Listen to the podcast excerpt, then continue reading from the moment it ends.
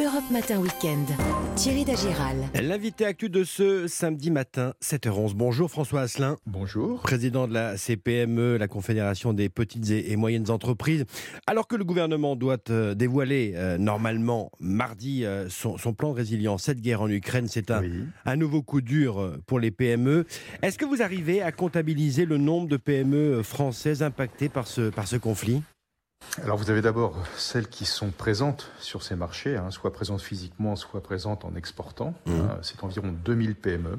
2000 Et puis vous avez toutes les conséquences indirectes hein, avec euh, la hausse euh, du coût de l'énergie, la hausse du carburant. Et là, ce sont des milliers mmh. d'autres entreprises qui sont bien évidemment impactées par, euh, par cette crise. Sans parler des problèmes d'approvisionnement que nous commençons et que nous allons commencer à connaître il y a euh, des, filiales françaises présentes en Ukraine et, en Russie avec des travailleurs français qui ont été euh, rapatriés.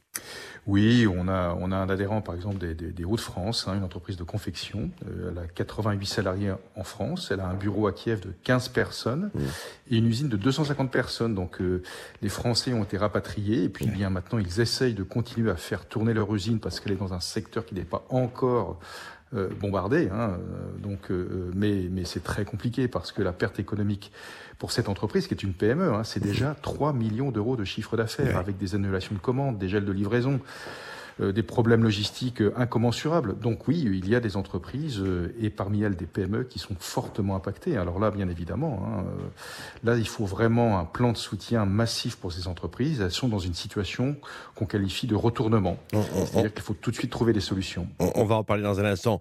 Juste comment ça se passe pour, pour payer les salariés français qui sont restés sur place on sait que les flux financiers sont, très difficiles en ce moment. Eh bien, c'est un problème. C'est un problème parce qu'effectivement, vous ne pouvez pas ni recevoir de l'argent. C'est-à-dire que vous avez des entreprises qui ont envoyé des commandes et qui ne sont pas payées. Et puis, vous avez des entreprises françaises, dont celle des Hauts-de-France, hein, de confection, qui, elle, eh bien, a mille misères pour envoyer de l'argent pour payer ses salariés. Donc, euh, elle fait avec les moyens du bord et Dieu sait que c'est compliqué. Il y aura des conséquences euh, pour nous, consommateurs, en France? Bah, la première des conséquences, c'est ce que nous vivons tous hein, en tant que citoyens euh, lorsque nous allons faire le plein. C'est mmh. déjà la hausse du carburant. Et puis ce que l'on va voir arriver dans les jours et les semaines qui viennent, c'est la remontée de l'inflation. C'est quasiment certain, ne serait-ce que sur les produits alimentaires. On sait tous que la Russie et l'Ukraine sont de très gros exportateurs de blé. Mmh. Le cours du blé est un cours mondial, même si en France nous sommes autosuffisants. Nous achetons nos blés, nos céréales au cours mondial. Donc oui, euh, il va y avoir un impact pour le porte-monnaie de tous les Français.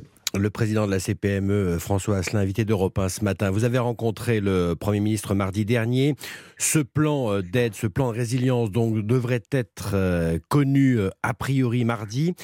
Vous demandez quoi euh, au gouvernement à trois jours maintenant de cette euh, annonce? Alors d'abord, euh, ce que j'avais déjà demandé dès, la, dès, la, soirée de mardi, c'est de faire en sorte qu'on identifie toutes les entreprises qui sont directement impactées par, par cette crise, à savoir celles qui ont des liens avec l'Ukraine et la Russie. Ce qui a été fait aujourd'hui? hein. Alors, c'est en cours d'être mm. fait, c'est-à-dire que lorsque vous faites des échanges hors Union européenne, vous remplissez des bordereaux de douane, donc il est assez facile de remonter la filière pour savoir qui exporte, qui importe. Ça, c'est un premier point pour faire l'état des lieux. Donc, nous, ce que nous demandons, c'est que pour ces entreprises, eh bien, il y ait vraiment un plan très spécifique mis en place. Et là, on a les outils, hein, c'est-à-dire euh, élargir, par exemple, le prêt, euh, euh, le prêt industrie qui avait été prévu lors de la crise pour la pandémie. Mm. C'est un prêt qui permet de suppléer à l'ensemble de l'endettement de l'entreprise, faire en sorte de remettre en place le chômage partiel de longue durée pour que les salariés qui n'ayant pas de travail ben, ne soient pas licenciés. Hein.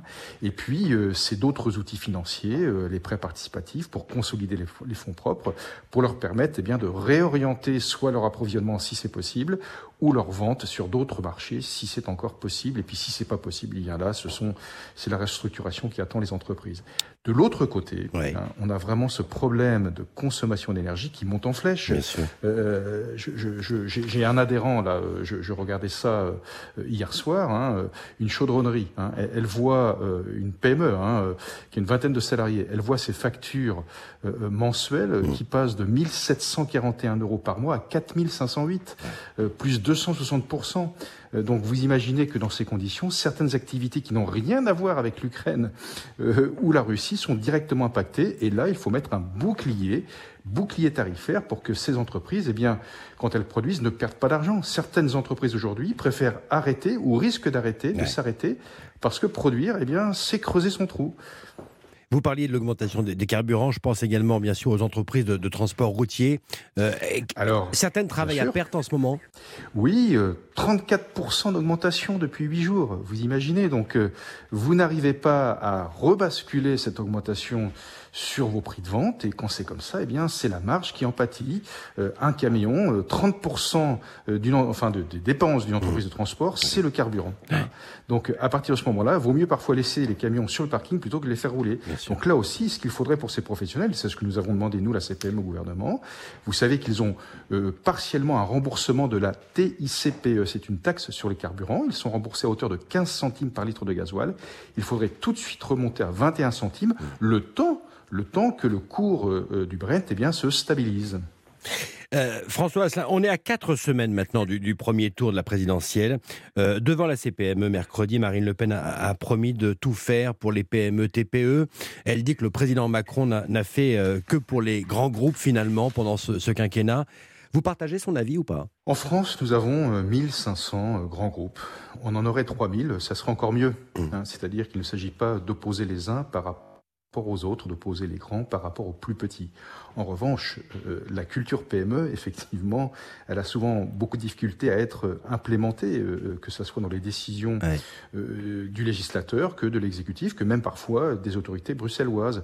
C'est-à-dire qu'on a toujours un accueil très bienveillant par rapport à ceux que je représente, hein, à savoir les, les, PME. Il faut savoir que c'est 98,5% du nombre d'entreprises en France. Hein. mais entre cet accueil bienveillant et puis euh, mettre en place des mesures qui correspondent vraiment à la taille de ces entreprises, sachant qu'une PME c'est pas une grande entreprise au modèle réduit, mmh. eh bien là oui, il y a encore beaucoup de progrès à faire. Alors madame Le Pen bien évidemment, elle dit mon programme, il est fait entièrement pour vous. Mmh. D'accord, mais maintenant il faut le crédibiliser. Derrière cette question, est-ce que vous vous allez euh, vous prononcer pour un candidat à la CPME euh, se retrouve aujourd'hui derrière quel programme, quel candidat? Quand on est syndicaliste, si on commence à faire de la politique, on arrête de faire du syndicalisme. Donc moi ma politique c'est celle des PME et des chefs d'entreprise de ces belles PME, de ces belles Donc entreprises. Pas de prise de position jusqu'au 10 avril? Donc il n'y aura jamais, euh, en ce qui me concerne, d'ordre de, enfin d'ordre donné euh, à nos adhérents pour euh, savoir vers qui il faut voter ou pas. Mmh. Ça leur appartient. Mon sujet n'est pas de savoir pour qui ils vont voter. Mon sujet est de surtout faire en sorte que dans tous les programmes, eh bien, la place des PME soit reconnue, soit entendue et soit effective. Le président de la CPME ce matin sur Europe 1. Grand merci à vous, François Asselin. Merci beaucoup. Europe Matin Weekend, Thierry Dagiral.